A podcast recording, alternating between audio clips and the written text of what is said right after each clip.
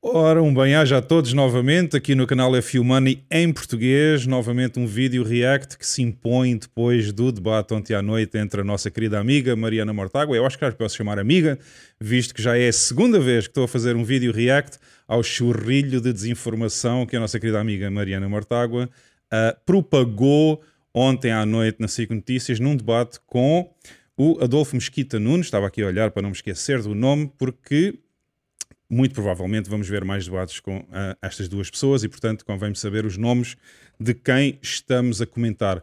Portanto, neste vídeo React, uh, eu vou novamente fazer como fiz no outro vídeo anterior, que vocês já conhecem e muito provavelmente vão poder ver o link também para a primeira React que eu fiz, um vídeo do Bloco de Esquerda com a Mariana Mortágua a ser entrevistada uh, nesse vídeo. Uh, podem clicar aqui também para verem o primeiro react. É um vídeo de mais ou menos 30 minutos que eu comentei e, portanto, ficou um bocadinho maior. Hoje, em princípio, o vídeo é mais pequeno porque o debate ontem à noite sobre o tema que nos interessa, que é Bitcoin e shitcoins, foi de 5 minutos. E, portanto, vamos ter um vídeo react mais curto, mas onde eu vou apresentar desta vez relatórios concretos sobre aquilo que está a ser dito para desmascarar completamente a desinformação que a nossa querida amiga a Mariana esteve a propagar ontem à noite. E portanto, sem mais demoras, vamos passar ao vídeo. Já sabem, como de costume, eu vou, uh, obviamente, fazer os comentários durante o vídeo, portanto, vou fazer pausas ao longo deste vídeo que dura 5 minutos mais ou menos no total e vou uh, desconstruindo os argumentos que a nossa querida amiga Mariana uh, teve o desplante de dizer ou de propagar ontem à noite no canal 5 Notícias. Recentemente houve, mudando agora de tema rapidamente, porque nós está mesmo a acabar, houve um crash na cotação das, e no valor das uh, criptomoedas. Isso levanta inúmeras uh, questões, nomeadamente, Mariana, em matéria de enquadramento fiscal. Sim, uh, espero que possamos ter um pouco mais tempo, talvez num, numa outra segunda-feira, para tratar este tema. Ele é complexo. a seguir à crise apareceu um novo fenómeno financeiro.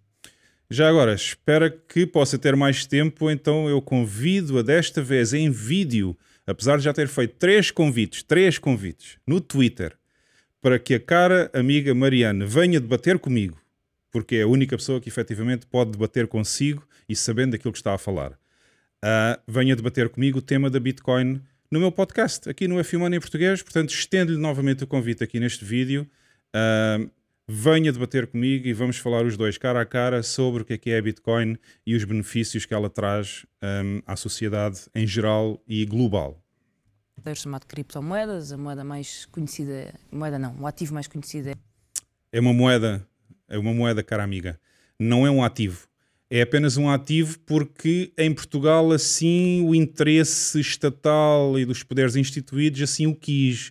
Porque como a senhora muito bem sabe, muito provavelmente, uh, aliás, não é provavelmente, eu já vi o vídeo, portanto eu sei que o Adolfo também vai dizer que foi constituída essa, uh, uh, essa figura jurídica de ser um ativo digital para que se possa taxar, que é o que a senhora gosta de fazer com tudo o que mexe. É Bitcoin. Uhum. Uh, são ativos financeiros criados do nada, não têm nenhum valor subjacente, nenhuma realidade subjacente, são puramente ficcionais, controlados por algoritmos. Uh, não, não são. Uh, portanto, eles são bem reais, apesar de viverem no mundo digital, são bem reais, tal como a internet é bem real, tal como os e-mails são bem reais, vivem todos no mundo digital e, portanto, a Bitcoin também vive no mundo digital, uh, o que facilita bastante a sua transação e o, e o, e o facto de podermos ah, fazer pagamentos peer-to-peer -peer, uns com os outros sem passar por intermediários, que a senhora tanto gosta, não é? Que são os bancos da finança tradicional e sem poder haver intermediários a comer, não é? A ganhar mais umas, mais umas quantas uh, moedinhas enquanto não estão a fazer nada só porque passou por ali a transação. Portanto, não são fictícias, elas existem mesmo, as bitcoins existem no mundo digital, uh, portanto, em formato zeros e uns e são bem reais e têm um valor bem real também. Uh, não quero discutir os pormenores porque há vários tipos de, de, destes ativos. Uh, quero discutir a seguinte ideia. Para além de uh, promessas de uh, uma nova forma de organizar a economia, de libertar a economia do Estado, do Banco Central, uma alternativa à moeda, estes ativos, para além dessas teorias libertárias mais infantis até, infantis, Oh, cara amiga, Mariana, já está a ofender, quer dizer, já está a ofender as pessoas. Há tanta gente neste mundo. Olha, só em Bitcoin estima-se que haja cerca de 200 milhões de pessoas que já adotaram o Bitcoin como forma de pagamento e de preservar o seu valor, visto que é uma moeda deflacionária e, portanto, não, não, não é permeável à corrupção estatal Uh, nem dos bancos centrais e, por outro lado, também não desvaloriza com o roubo da inflação da escola keynesiana que a senhora tanto defende e que tanto adora. Portanto, já está a ofender as pessoas, a chamar infantis às pessoas. Olha, está-me a chamar infantil a mim, porque eu também sou um fervoroso adepto da Bitcoin e desde que aderi à Bitcoin há muitos anos atrás, uh, olha, tenho visto a minha vida financeira bastante melhor do que muita gente que ainda não conhece. Uh, ou que já conhece, mas também não sabe ainda muito bem como entrar, porque as curvas da adoção da tecnologia demoram o seu tempo. Portanto, já está a ofender as pessoas, uh, cara amiga Mariana. Nós não somos infantis, nós somos é pessoas informadas. Somos pessoas informadas e que já estudaram bastante depois de ter ouvido falar em Bitcoin sobre como é que funciona a economia. E chegamos à conclusão que a escola keynesiana dos booms and busts, inflação, bancos centrais, uh, governo com uma entidade central de controle absoluto das finanças e da economia do país, não resulta. Portanto, nós somos é pessoas mais informadas, já estamos mais à frente e uh, pessoas informadas essas que a senhora já não consegue demover, porque obviamente depois de vermos como funciona o sistema anterior, o sistema tradicional, chegamos à conclusão que estávamos bem melhor onde estamos uh, e erradas, uh, esses ativos têm servido de dois propósitos e, o, e o, aconselho a leitura uma, do relatório da Comissão de Inquérito do Parlamento Britânico sobre esta matéria. Especulação e negócios ilegais. Uh, e são perigosos. Olha, perigosa é a senhora, perigosa é a senhora com a desinformação que está a passar. A senhora está a passar informação para as pessoas irem ler o relatório que foi produzido no Reino Unido sobre, um, sobre a situação da Bitcoin e shitcoins, ou criptomoedas, como a senhora lhe gosta de chamar, criptomoedas, uh, de, que, de, que, que não tem nada a ver, não é o nome correto, obviamente, o nome de cada uma delas é o nome, mas eu, como já sabe já disse no vídeo anterior, também só sou Uh, só advogo o uso da Bitcoin como única moeda legítima e credível, porque é completamente descentralizada, enquanto que nenhuma das outras é descentralizada, e portanto não advoga os princípios ideológicos pelo qual a Bitcoin foi criada. E portanto a senhora uh, recomenda que se leia um relatório produzido por um Estado, um Estado-nação, Reino Unido. Uh, eu vou-lhe mostrar aqui um relatório feito por uma, por, por, uma instituição que sim sabe o que está a dizer, é, é das instituições mais reconhecidas uh, no mundo relativamente ao estudo das blockchains e em saber como é que são usados os seus fundos e, e se há ou não atividades ilegais relacionadas e, portanto, vamos ter que mostrar, vamos ter que pôr aqui hoje, hoje eu vou mostrar uns gráficos uh, relativamente àquilo que a senhora está a dizer. Portanto, temos aqui o relatório, vou pôr aqui na primeira página da, da Chain Analysis, que é uma organização que estuda uh, tudo o que se passa nas blockchains e, portanto, eles têm, como a senhora sabe, ou se não sabe, devia saber, as blockchains são a coisa mais transparente que existe. É por isso que a senhora tem tanto medo que a, Bitcoin tenha sucesso e que seja usada a nível mundial como moeda. Uh, porque sabe perfeitamente que o acesso à blockchain é público e todas as transações ficam registadas e, portanto, é quase impossível haver corrupção sem ser detectada. Uh, e esta empresa dedica-se praticamente todo o seu tempo a fazer estudos precisamente do que é que está a passar na blockchain, de que pagamentos existem, que tipo de crime ou não crime existe, e, e, e, e, no fundo aqui do estudo, na última página, temos até, não é na última, é na penúltima, temos o nome, não, peço desculpa, é na antepenúltima, temos o nome das três pessoas, os diretores que estiveram ligados a este estudo e que, portanto, podem ser, uh, podem ver quem eles são, o Kim, Kim Grauer, o Will Kushner e o Henry Up the Grave, portanto, são as três pessoas responsáveis por este estudo que foi finalizado com o, ano, com o fecho do ano 2021, visto que estamos em 2022 e, portanto, ainda não acabou o ano 2022. O estudo reporta só fecho do ano até 2021, mas podemos mostrar aqui já no início uh, o que é que está a passar, basicamente. Um, o estudo diz assim, logo na sua introdução: Crypto Crime Trends for 2022, uh, Illicit Transaction Activity reaches all-time high in value, all-time low but all-time low in share of all cryptocurrency activities. Portanto, eles começam logo por dizer que é o mínimo dos mínimos em uh, percentagem de cryptocurrency activity e a senhora, se não sabe, devia ler este estudo, devia se informar melhor. Uh, este estudo mostra aqui qual é a percentagem devido, ou seja, qual é a percentagem do total que houve ligado a qualquer tipo de crime nas cryptocurrencies e os dois maiores, se a senhora vir, os dois maiores uh, fatores que aqui estão, portanto, que foram esses que cresceram e não a iniciativa da própria pessoa que tem criptomoedas em fazer crime, são precisamente, uh, portanto, o maior de todos é o verde escuro, são os scams, ou seja, pessoas que são enganadas efetivamente porque não têm ainda a consciência de como é que se usa criptomoedas como deve ser, ou não estão ainda. Uh, ainda não têm as literacias para se poderem proteger muitas vezes e não sabem como usar as wallets e por aí fora, portanto, são vítimas, no fundo, de roubo, coisas que também acontecem nos bancos e, e, e no sistema financeiro tradicional. Também há muita gente que é roubada e que são. Olha, eu recordo-me de um recente que é o BES.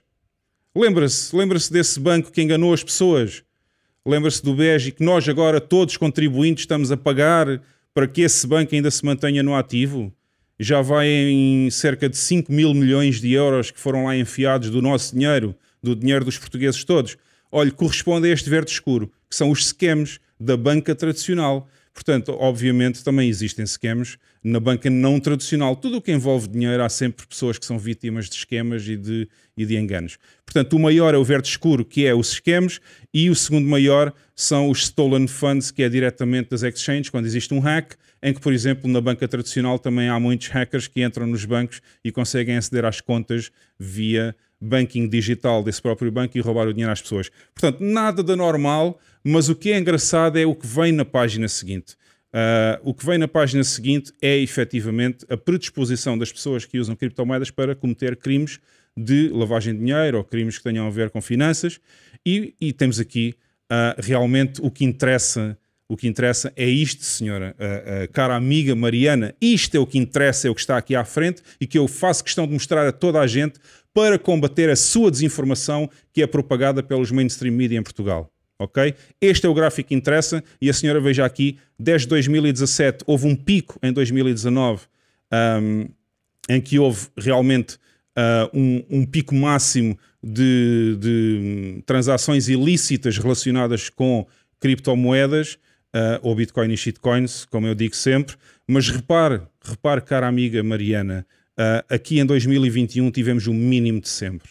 Portanto, cada vez menos, cada vez menos, se, uh, se não contabilizarmos tanto o pico de 2019, porque foi um ano excepcional, o gráfico tem a tendência de vir a descer desde 2017, em que tínhamos em 2017 1,42% de transações consideradas ilícitas na blockchain depois em 2018 0,76%, depois em 2020 0,62% e agora no fecho do ano 2021 temos praticamente 0%, temos 0,15% de transações consideradas ilícitas na blockchain. Quando eu digo consideradas ilícitas, são as tais uh, lavagens de dinheiro, ou financiamento de crime, essas coisas todas que a, que a cara amiga Mariana gosta de, gosta de pregoar sem saber do que está a falar e a propagar desinformação uh, nos canais mainstream media, que eu não sei ainda porque é que lhe dão assim tanto valor a si, uh, visto que a senhora não sabe do que é que está a falar cada vez que vai falar uh, nesses canais. Mas pronto, cá temos o relatório,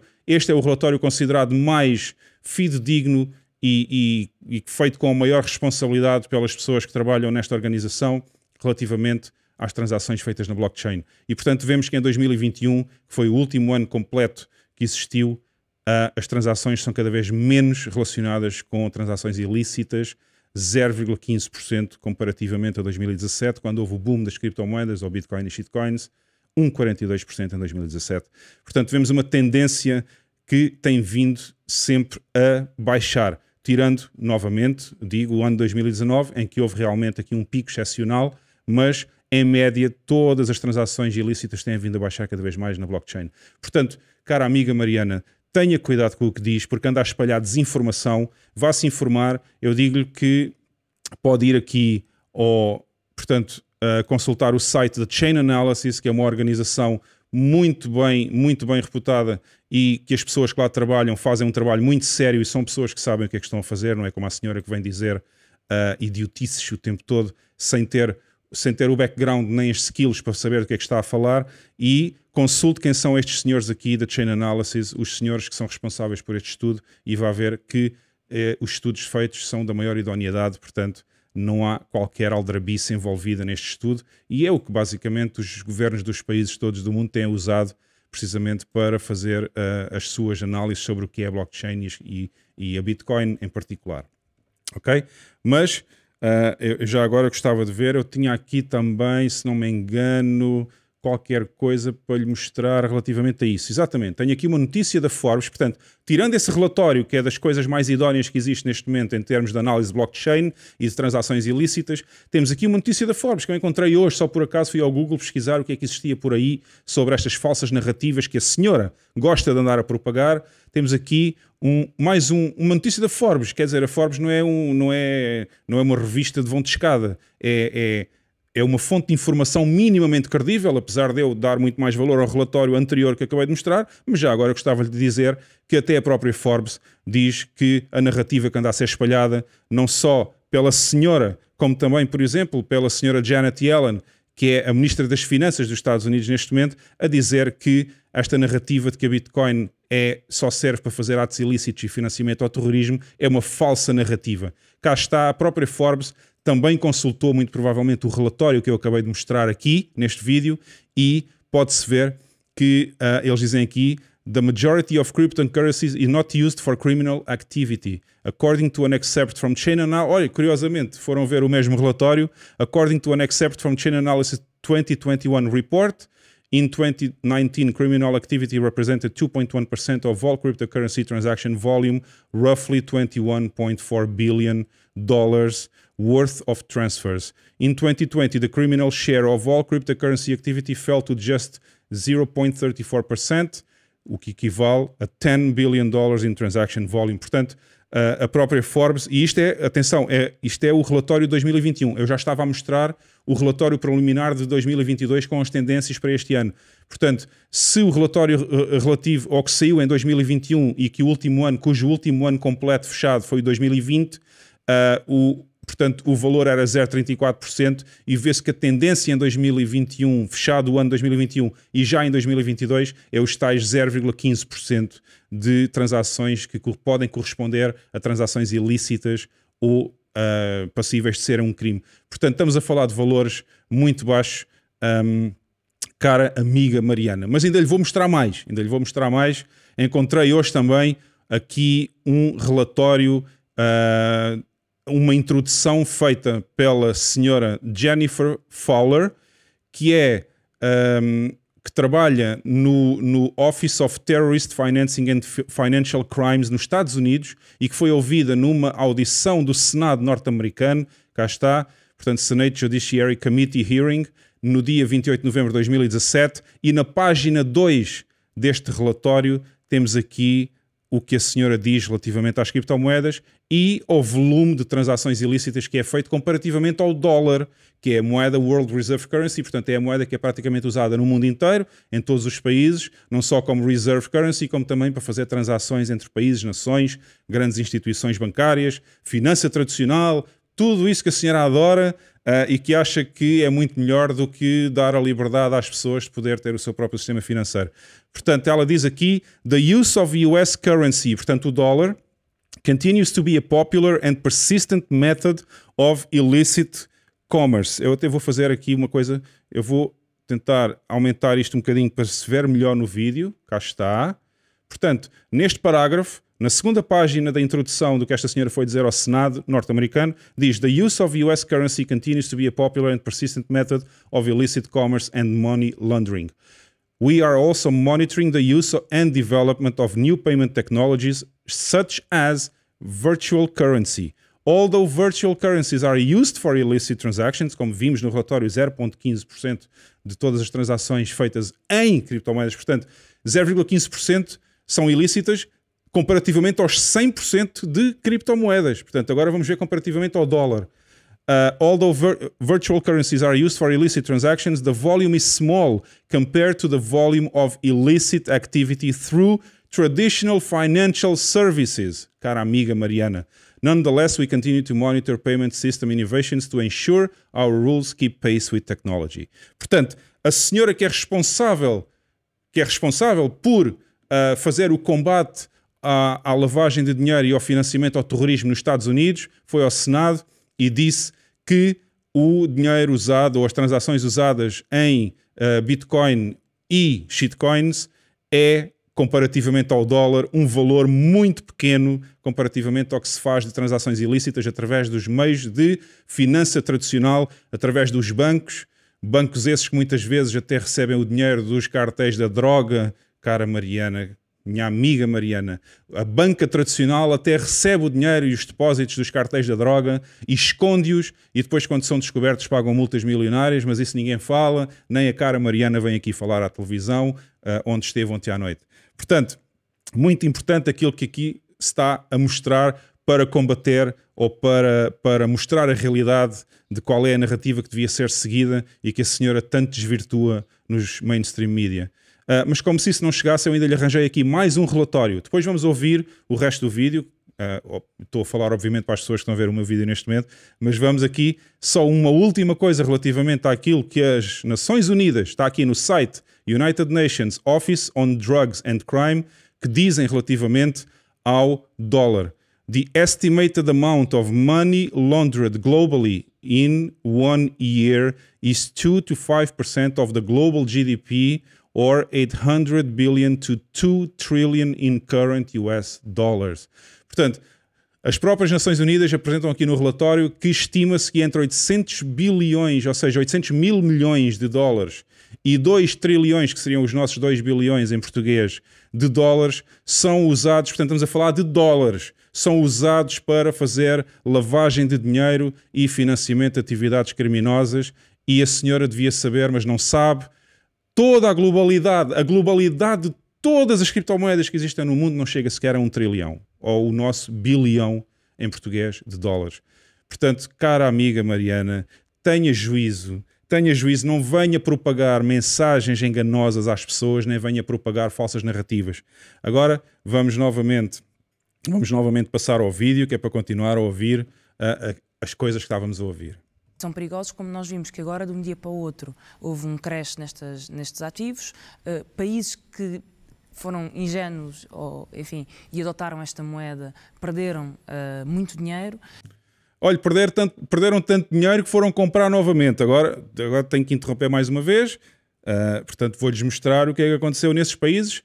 Que, obviamente, a cara amiga Mariana está-se a referir a El Salvador, país onde eu estive dois meses. Eu passei dois meses, fevereiro e março, em El Salvador, precisamente para ver o que está a acontecer no local com os meus olhos, coisa que a cara amiga Mariana não fez. A cara amiga Mariana não foi a El Salvador ver com os seus próprios olhos como é que a Bitcoin está a ajudar aquela gente. Aquele país que tanto sofreu nas mãos do FMI e que agora finalmente teve a feliz decisão do seu presidente com uma grande visão para o futuro, uma pessoa jovem com 40 anos, que chegou a presidente de um país e que mudou o país radicalmente e que está a fazer de El Salvador um país que toda a gente no mundo já ouviu falar e que já há imensos investidores aí para lá e, e que está a melhorar a vida das pessoas efetivamente na prática. Não é o que o Bloco de Esquerda tem feito em Portugal que não ajudou ninguém até hoje. Ok? Portanto, a senhora está a falar de El Salvador. E eu tive lá dois meses, tive Uh, fiz eu próprio a decisão de ir ao Salvador para não falar sem saber, como a senhora, e fui ver com os meus próprios olhos e estive lá dois meses. E estou, inclusivamente, a tentar produzir um documentário com tudo o que filmei, imensas filmagens, para poder mostrar a realidade dos factos às pessoas dentro de algum tempo. e espero que esteja pronto para mostrar. Mas já agora vamos ver o que é que o presidente de El Salvador fez no dia a seguir ao grande crash, ou praticamente no fim do grande crash, uh, que tenho aqui, se não me engano, deixem-me cá ver, portanto, aqui vou mostrar aqui. Ora, cá está. Portanto, o tweet que ele lançou, porque ele é uma pessoa que até põe, expõe publicamente todos os atos importantes que ele tem tomado relativamente a El Salvador. Nayib Bukele, El Salvador just bought the deep 500 coins at an average USD price of $30,744 Bitcoin cá está. Portanto, quando a senhora acha, quando a senhora acha que El Salvador perdeu imenso dinheiro, não é verdade, porque as moedas não foram vendidas. Portanto, enquanto não se vende um ativo, que a senhora acha que é um ativo, na realidade é uma moeda, enquanto não se vende uma moeda, ninguém perde nada. só se perde depois da confirmação da perda, que é efetivamente a venda dessas, dessas moedas a um preço inferior a que foram compradas. Portanto, a senhora não percebe nada de mercados, não percebe nada de economia, mas continua a aparecer e a desinformar as pessoas nos mainstream media, o que é uma grande pena. Tenho uma grande pena que isso aconteça ainda e que lhe deem a relevância que a senhora acha que tem. Mas pronto, cá está. No dia, no dia 9 de maio, portanto, praticamente no final desse crash que existiu realmente uh, relativo à Bitcoin nos mercados, uh, El Salvador novamente a continuar a investir em Bitcoin, porque sabe que a Bitcoin não interessa no curto prazo, a Bitcoin interessa no longo prazo, é sempre a 4 ou 8 ou 10 anos que interessa investimento, uh, os investimentos interessam na Bitcoin, e portanto cá está Nayib Bukele a investir mais, a comprar mais 500 Bitcoins a um preço médio de 30.744 dólares. Uh, ele sabe o que está a fazer, ao contrário da cara amiga Mariana, que não sabe o que está a fazer. Portanto, vamos voltar novamente ao vídeo e vamos continuar. Uh, e isso só nos deve lembrar da necessidade que temos de regular estes ativos, porque de um dia para o outro podemos encontrar numa situação de ter as nossas pensões ou ter uma parte do nosso sistema dependente de ativos puramente especulativos que não têm qualquer regulamentação. A senhora havia de me explicar como é que as pensões das pessoas poderiam ser afetadas pela Bitcoin, que eu não percebo. A não ser que as pessoas investam o dinheiro que, são, que é delas, que já têm do seu lado, não é nos fundos de pensões, obviamente, é nas pensões que recebem mensalmente, e agarrem nesse dinheiro e comprem Bitcoin para se precaver contra o futuro deste regime em que vivemos, em que a economia keynesiana domina completamente os, uh, uh, os desígnios das pessoas. Portanto, há de me explicar melhor como é que os fundos de pensões, se é deles que está a falar, os fundos de pensões, a segurança social, os fundos privados, por aí fora, como é que são afetados pela Bitcoin, um, sendo que a Bitcoin nos últimos 13 anos valorizou de zero para, neste momento, cerca de 30 mil dólares por moeda. A senhora há de me dizer como é que isso é um mau investimento. Portanto, se os fundos tivessem investido na Bitcoin há 13 anos atrás, hoje em dia estariam multi, multitrilionários e, portanto, as pessoas que tinham fundos ou que tinham pensões associadas a esses fundos de pensões estariam profundamente garantidas que iriam continuar a receber as suas pensões, se não mais ainda do que recebem hoje em dia. Portanto, a senhora realmente tem muita piada. Eu gosto muito de a ver. E acho que o princípio dessa regulamentação, para além de financeira, para não termos um grupo de lesados no futuro que não sabe o que está a comprar e. Olha, sabe quem são o grupo de lesados? O grupo de lesados são as pessoas que foram enganadas pelo BES esses é que são o grupo de lesados que foram enganados por uma instituição financeira tradicional que era suposto estar regulada e era suposto não enganar as pessoas, mas é aí que existe um grupo de lesados que até se organizaram numa organização qualquer, que acho que até se chama os lesados do BES ou os lesados de não sei qualquer coisa, mas tem lesados no nome. Esses é que são o grupo de lesados, as pessoas que investiram lá naquelas porcarias todas que o BES andou a impingir como uh, risco zero, risco zero, ok? E que as pessoas decidiram pôr as suas poupanças e ficaram sem elas. E hoje em dia, em vez de terem ajudado essas pessoas e terem coberto as suas perdas individualmente a cada um desses lesados, não. Vão buscar o dinheiro a toda a gente em Portugal através dos impostos, roubar o dinheiro dos impostos às pessoas para ir dar novamente a essa instituição, porque essa instituição, coitadinha, que não devia ter falido, devia, devia continuar como está hoje em dia são ativos muito voláteis e muito arriscados, sobre os quais não existe regulamentação, eh, é a questão fiscal. Uma ação, uma obrigação paga um imposto se tiver uma mais-valia, o trabalho paga imposto, uh, uh, seja qual for as condições, Exato. o consumo. Exato, até para trabalhar pagamos imposto. Paga imposto, os combustíveis pagam imposto, mas mais-valias em criptomoedas que têm criado fortunas de um dia para a noite numa coisa perigosa. Então, afinal, criam-se fortunas ou, ou, ou as pessoas perdem tudo? Então vamos lá ver. Ou se fazem fortunas ou perdemos tudo. Uh, agora, não podem acontecer as duas coisas ao mesmo tempo, porque a Bitcoin, quando cai, cai para todos. Quando sobe, sobe para todos. Portanto, se está a dizer que foram criadas grandes fortunas, obviamente todas as pessoas que investiram na Bitcoin também estão a fazer, também estão a valorizar mais o seu património. Obviamente, não estamos a falar do curto prazo, não é desde novembro do ano passado até agora, em que houve um crash de 50%, que a senhora pode dizer isso, porque nos mercados nunca se investe a seis meses, nem em um mês, nem em dois meses, nem em três meses. Mas daqui a quatro anos, diga-me, senhora Mariana, uh, se a Bitcoin ainda vai estar a 30 mil ou se já passou os 100 ou 200 mil para cima. E depois diga-me se as pessoas compraram em novembro do ano passado, quando, por infelicidade e pouca informação, se calhar, ou poucas literacias financeiras, foram comprar a Bitcoin precisamente num ponto em que houve uma reversão do trend e que veio por aí abaixo até chegar aos 30 novamente. Agora, vamos ver daqui a 4 anos se essas pessoas não venderam as moedas que tinham e não confirmaram essa perda, porque a perda só existe se for vendido, vamos ver onde é que essas pessoas estão daqui a 4 anos. Para a sociedade, sem qualquer ganho aparente para a sociedade, em termos produtivos, não paga, paga zero de imposto em Portugal. Uh, somos um offshore de criptomoedas e eu acho que parece-me inaceitável essa, essa realidade. Não é bem, não pagam impostos em Portugal. Se forem empresas, pagam uh, IRC e há quem defenda. se forem empresas, pagam IRC e o senhor Adolfo esqueceu-se de mencionar que mesmo as pessoas individuais que trabalham como atividade principal o trading, ou seja, investimento nos mercados, também têm que pagar, obviamente.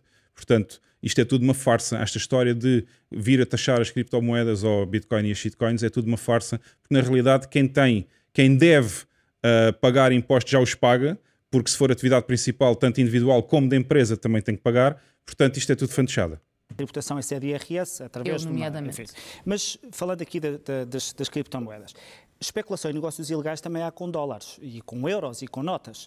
Portanto, não é isso que nos faz achar que as criptomoedas ou os criptoativos devem ser proibidos.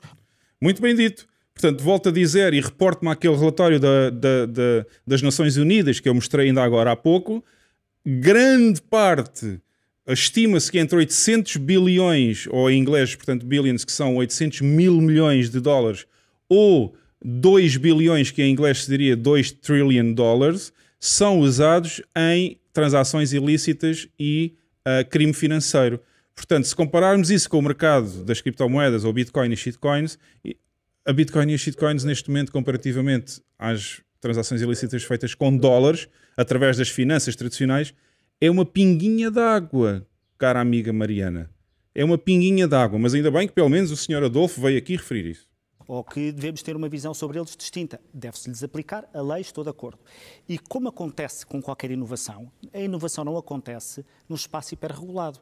Acontece quando há pouca regulação. Exato. E depois a regulação, uma vez surgida a inovação, neste caso é a tecnologia blockchain, que não se fica pelas moedas, a Nem todas as moedas têm blockchain, muitas certo, são só certo, outras ficções. Sim, há muitas moedas, de facto, há muitos tipos de moedas, Sim, de facto há aí, por aí, muita porcaria que foi criada depois da Bitcoin e que só veio manchar o nome da Bitcoin com a sua existência. Aí concordo com o Sr. Adolfo novamente. Uh, há muita porcaria de shitcoin que não interessa a ninguém, nem devia existir e que não faz cá nada, porque a Bitcoin já surgiu precisamente para melhorar a vida das pessoas, para lhes dar a liberdade financeira e para uh, libertá-las um pouco do, da pressão e do espezinhamento do Estado e dos bancos centrais. Uh, e, e, e, portanto, é por isso que a Escola Austríaca de Economia sempre defendeu que a economia não deve estar regulada pelo Estado nem pelos bancos centrais, deve, deve funcionar no mercado livre e, e prova-se efetivamente que tem sido assim bastante melhor, como é o caso da Bitcoin, que segue as próprias ideologias da Escola Austríaca de Economia. A regulação deve ir acompanhando, e eu estou de acordo. Uh, a regulação deve ir acompanhando. Aliás, o nosso regulador também há muito tempo que tem alertado, atenção, ninguém investe em criptomoedas eh, a achar eh, que vai investir numa coisa muito segura. Eu, eu invisto em Bitcoin a achar que estou a investir na, na coisa mais segura que existe no mundo. Mas isto sou eu, é a minha opinião. Portanto, eu praticamente não tenho a shitcoin euro, nem dólares. Eu não tenho, peço desculpa, cara Mariana, mas não tenho. Pronto eu praticamente tudo aquilo que vou conseguindo com o fruto do meu trabalho ou com coisas que já tinha anteriormente, estão em Bitcoin, porque na minha opinião, e não estou a passar a minha opinião para ninguém, na minha opinião é a coisa mais segura que existe no mundo, apesar do Sr. Adolfo não concordar, pronto, na minha opinião é a coisa mais segura que existe no mundo e é onde o meu património será preservado de forma inconfiscável e incensurável e impossível de ser roubada é em Bitcoin. Eh, porque os reguladores, Banco de Portugal, Banco de Portugal e a CBM têm feito vários, eh, enfim, vários comunicados dizendo que quem investe tem que se preparar para perder tudo. E se há muita gente que ganha muito dinheiro. Quem investe em shitcoins, talvez, talvez tenha que se preparar para perder tudo. Olha, como aconteceu agora recentemente às pessoas que foram enganadas, mais uma vez, por, um, por uma pessoa sem escrúpulos que decidiu criar uma shitcoin chamada Luna e associada a essa shitcoin Luna criou também uma, uma stablecoin, que é uma moeda, uh, portanto, que deveria manter o mesmo valor do dólar através de algoritmo, e que neste caso falhou. E portanto, as pessoas que investiram em Luna, sim, uh, deviam estar preparadas para perder tudo. Quem investiu em Bitcoin? Ah, não tenho problemas nenhums com isso. Uh, sei que a moeda Bitcoin não vai para zero e, portanto, não tenho qualquer problema e por isso mantenho aquilo que digo, na minha opinião, na minha opinião, que eu não quero estender a ninguém, a Bitcoin é a forma mais segura do mundo de manter o património das pessoas sem ser roubado através da inflação, economia keynesiana, inflação e dos impostos. Há muita gente que perde muito dinheiro. É assim a vida. É assim a vida com os negócios, é assim a vida com os ativos uh, financeiros. Chamar criptomoedas, de facto, não é eventualmente o mais correto, porque aquilo que se tem consensualizado pelos, pelos organismos reguladores é que isto não é uma moeda. Porque se fosse uma moeda, não se podia estar eh, sequer a discutir aqui a questão da tributação. Pronto, lá está. Tem-se uh, tem sido feito um, um, um consenso, digamos assim, porque lhes interessa. Porque lhes interessa taxar as pessoas que compram Bitcoin e que provavelmente podem no ano seguinte vender alguma parte dessa Bitcoin para melhorar as suas vidas, porque ela valorizou entretanto, mas não poderiam taxar se fosse uma moeda. Portanto, este consenso que está a generalizar na Europa, especialmente na Europa, este continente continua a ser o velho continente e nunca passa de velho do restelo, porque nunca tem capacidade para evoluir com estas mentalidades que estamos a ver. Portanto, tem-se visto que é o consenso que tem sido gerado, porque interessa aos Estados na União Europeia, obviamente, roubar o mais possível às pessoas através da taxação sobre mais-valias em Bitcoin, coisa que não acontece em países evoluídos com soberania, porque Portugal não tem soberania nenhuma, não é? Desde 1986 que perdemos a soberania e a nossa independência. Portanto, quem manda aqui hoje em dia são os bancos, é o Banco Central Europeu e é a União Europeia. Portanto, nós em termos de soberania, zero. Agora, um país soberano, um país soberano que ainda não tem que dar contas a ninguém, como El Salvador, e que as pessoas dizem que é do terceiro mundo, mas para mim já está no primeiro, uh, decidiu efetivamente fazer da Bitcoin uma moeda e ao fazê-lo está-se a libertar lentamente, vai demorar algum tempo, mas está-se a libertar lentamente das garras do FMI e das finanças tradicionais, da banca tradicional e desses sanguessugas que levam os países até à miséria. Portanto, é, foi essa a decisão inteligente de um país soberano, porque não tem que obedecer a nenhum Banco Central Europeu, nem americano, nem seja o que for, nem tem uma União Europeia ou uma União, seja do que for, a mandar nesse país. Portanto, as pessoas votam, elegem um presidente e esse presidente e o governo governam o país com autonomia própria e soberania própria. Esta é a grande diferença entre El Salvador e Portugal, cara amiga Mariana. Você, se não sabia, fica a saber. Em termos de soberania, El Salvador está muito à frente de nós. Portanto, fico com isto na cabeça e já agora também para o Sr. Adolfo. Porque nós não tributamos a, a, a, moeda. Sendo o ativo financeiro, eu acho que faz todo o sentido que haja um enquadramento fiscal, mas não, não tenho qualquer dúvida sobre isso. Ele tem que ser proporcional, tem que ser adequado à tecnologia em causa, eh, eh, tem que ser competitivo relativamente aos países europeus com os quais, eh, com os quais porquê? Porque nós queremos muito negócio de não, criptomoeda, oh, cria emprego, Mariana, investimento. Eu, Sim, cara amiga. Sim, cara amiga Mariana. Cria muito emprego. Cria. As empresas que fazem mineração estão a emprego a muita gente. Uh, as pessoas que criam empresas de, de, de, de, gestão de fundos ou de finanças também empregam muita gente. E a própria Bitcoin em si também dá uma vida melhor a muita gente. Eu sei que lhe custa, porque a senhora anda sempre com as mesmas sapatilhas. Portanto, já neste vídeo está com as mesmas sapatilhas que estava no outro vídeo que eu fiz o React. Portanto, se calhar devia ter comprado Bitcoin em 2017 antes do pico de dezembro, mas a gente não pode fazer nada para as pessoas que perderam o comboio, não é? Quer dizer, agora já perdeu, já perdeu. Agora tem que esperar mais uns anitos até valorizar. Ou então, olha, se calhar estou a pensar em oferecer-lhe umas sapatilhas novas. Eu vou, vou já, Aumenta vou, a capacidade produtiva do país. Vou já aí. Oh, oh, Mariana, os impostos uh, servem para tu retirares alguma coisa deles para o teu país. Acho... Não concordo. Os impostos servem para roubar as pessoas. Eu vou deixar aqui uma pergunta importante. Que o senhor Adolfo, eu já percebi que também é adepto da economia keynesiana, portanto também não quer sair muito da linha, da norma porque senão também era mau em termos políticos. Uh, mas eu vou-lhe explicar. A economia keynesiana assenta em princípios fundamentais que é a inflação e são os impostos para corrigir os booms and busts da economia. Isto em termos muito genéricos, obviamente, não ia estar aqui meia hora agora a explicar toda a economia keynesiana, como é que funciona, mas pronto. Uh, só para dar a ideia às pessoas do que é que se passa realmente, a inflação é criada para tentar controlar os booms and busts da economia, portanto tentar que a oscilação da economia seja mais reduzida, o que não funciona nunca, porque a gente tem visto que os booms and busts acontecem sempre e os ciclos na economia, em 2008 tivemos um e estamos muito prestes a começar outro. Portanto, já se reparou que a inflação só vem roubar dinheiro às pessoas. E o que é a inflação? A inflação é a impressão desmesurada de dinheiro. Portanto, os bancos centrais imprimem dinheiro a mais e criam a inflação, ou seja, desvalorizam todo o resto do dinheiro que já existia antes.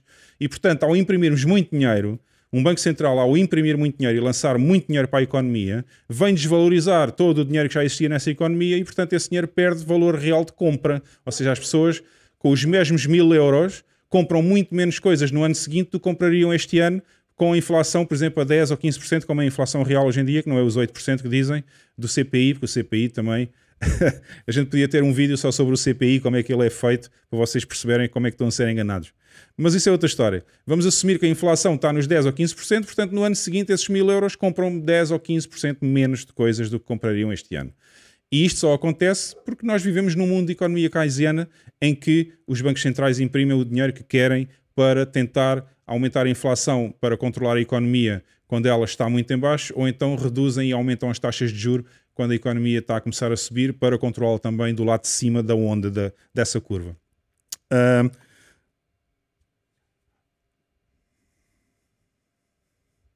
portanto, eu deixo aqui uma pergunta: se os bancos centrais podem imprimir o dinheiro que querem em conjunto ou em parceria, digamos assim, com os Estados que estão representados por esses bancos centrais ou, ou, ou nos quais esses bancos centrais estão incluídos, por que é que nós temos que pagar impostos?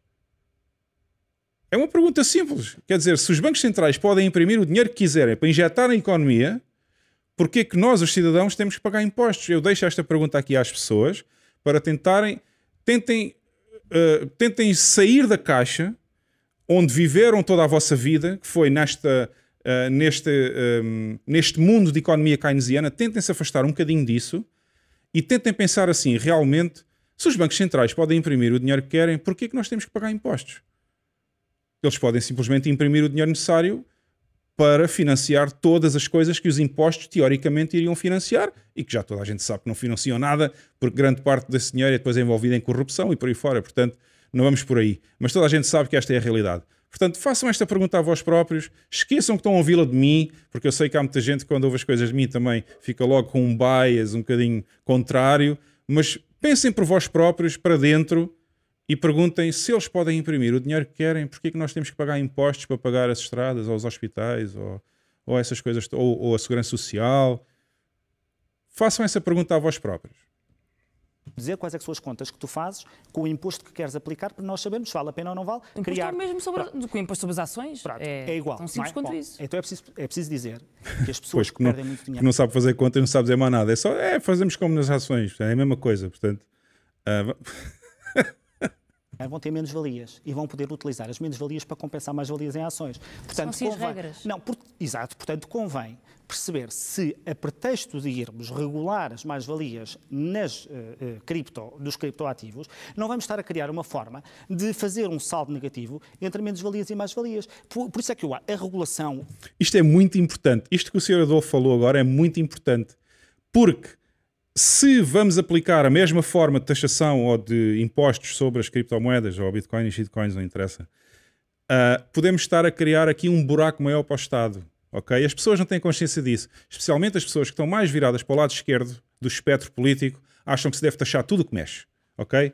Porque quanto mais taxarmos melhor, mais dinheiro entra para o Estado. Não é assim. Isto que este senhor disse agora tem muito, tem, tem uma grande importância, porque se nós taxarmos também as criptomoedas ou Bitcoin e shitcoins da mesma forma que taxamos o mercado de valores, as ações, as equities por aí fora, o que pode vir a dar é um saldo negativo. Porque pessoas que tenham perdido em especificamente uh, no mercado das criptomoedas muito dinheiro podem vir a descontar essas menos-valias das mais-valias geradas no mercado das ações. E, portanto, deixam de pagar aquilo que pagavam. portanto, não sei se as pessoas às vezes têm noção disto, mas as menos-valias, quando feita a subtração no fim com as mais-valias, pode dar um saldo negativo. E se der um saldo negativo, é como estar a isentar o mercado de valores tradicional, onde as pessoas já investiam nas ações e por aí fora, podemos estar a isentá-los do próprio imposto que iriam pagar anteriormente. Portanto, eu acho que, eh, novamente, o Sr. Adolfo eh, fez menção a isto, e eu também já tenho feito menção a isto em outras conversas que tenho tido com outras pessoas, uh, mencionou uma coisa muito importante: é que a senhora, a nossa amiga, cara Mariana, não percebe nada de economia. Portanto, limitou-se a dizer: ah, fazemos como que taxamos nas ações, é a mesma coisa. Portanto, é muito simples. Não, não é muito simples cara amiga Mariana, a senhora não percebe nada de economia, portanto, por isso é que diz estas idiotices, porque não pensou nas consequências daquilo que estava a dizer. Sou completamente a favor. Enquadramento fiscal acho que faz sentido, porque eu acho que não faz sentido ter qualquer tipo.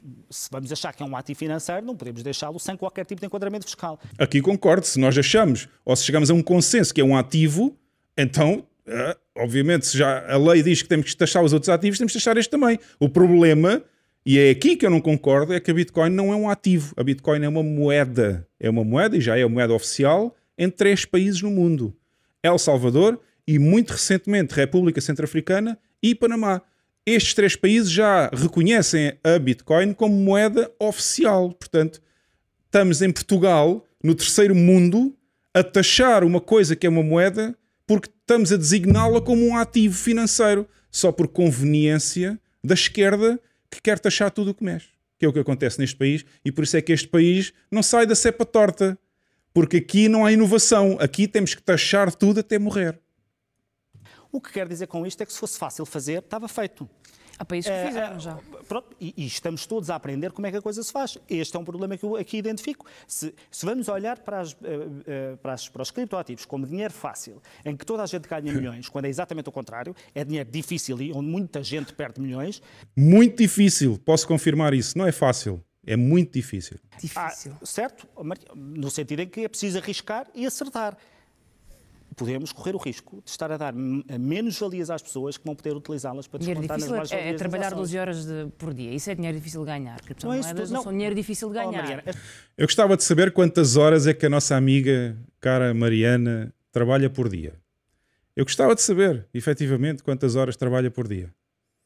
Para estar com esta, com esta à vontade nos mainstream media portugueses a dizer que difícil é trabalhar 12 horas por dia. Eu gostava que a senhora nos dissesse quantas horas por dia trabalha, uh, que é para ver se tem moralidade suficiente para estar a dizer isto nos mainstream media em Portugal. É um jogo de sorte ao azar. Mariana, a expressão dinheiro fácil, a expressão dinheiro fácil, o que diz é que encontramos uma forma de todos ganharmos dinheiro fácil. E o que eu quero dizer às pessoas é, uns ganharam dinheiro fácil, outros, como aliás, eh, tivemos um crash, gente que perdeu milhões. Portanto, o que... uh, não, não perdeu, só perdeu se vendeu. Efetivamente, como eu disse há pouco, as pessoas só confirmam a perda se venderem as moedas a um valor inferior ao que compraram. Enquanto não venderem as moedas, não perderam nada, Sr. Adolfo. Portanto, também convém explicar as coisas como deve ser às pessoas.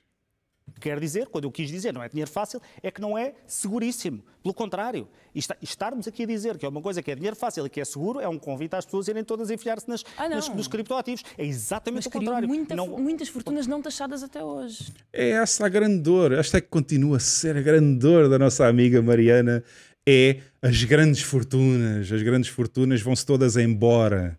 As grandes fortunas vão-se todas embora quando a cara amiga Mariana e a incompetência do governo que nós temos neste país começar a taxar tudo o que mexer. Ok? Tudo o que mexe leva com uma taxa, com um imposto, com tudo e mais alguma coisa em cima, eles vão-se embora. Olha, a maioria das pessoas uh, ligadas à Bitcoin já está tudo a ir para El Salvador, porque obviamente é um país onde são respeitadas e onde a própria moeda oficial do país é a moeda que eles usam, que é a Bitcoin. Portanto, as pessoas estão todas a ir embora. E é isto que esta gente não percebe, na sua ignorância ou nos seus, nos seus olhos tapados com umas palas lateralmente para só verem em frente, é que a economia keynesiana, que rouba as pessoas através da inflação e dos impostos, quando podem muito bem imprimir o dinheiro que quiserem nos bancos centrais, que é para isso que eles servem, uh, só vem é afastar as pessoas daqui e então aí perdem os impostos todos que poderiam ganhar. É isto que estas mentezinhas não percebem.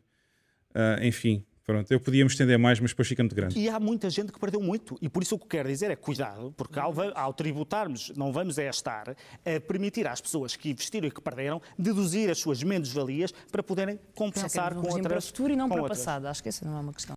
E pronto, caros amigos, foi este o vídeo de ontem na SIG Notícias, ao qual eu não podia deixar de reagir também, uh, voltando novamente a desconstruir toda a narrativa um, falsa, narrativa falsa, eu tenho que repetir isto várias vezes, da nossa cara amiga, já amiga agora, porque já é a segunda vez que estamos a fazer um vídeo de reação ao que anda a dizer da nossa amiga Mariana Mortágua, uh, mas volto a deixar aqui o convite cara amiga Mariana Mortágua, venha debater comigo, venha debater à minha frente comigo sobre a Bitcoin, porque pode ser que a senhora aprenda uma coisa ou duas sobre a Bitcoin e possa realmente mudar um bocadinho a sua atitude e a sua mentalidade relativamente a este tema. E já agora, já agora, porque também tenho andado a ver outros vídeos, não só da nossa amiga Mariana, mas também da nossa outra eh, futura amiga, que de certeza que vai ser futura amiga, uh, Ana Gomes, Eh, também lhe deixo um convite, se quiser vir aqui ao podcast é Filmania em português, se quiser vir debater comigo sobre a Bitcoin e sobre as, essas ilegalidades todas que a senhora argumenta que existem,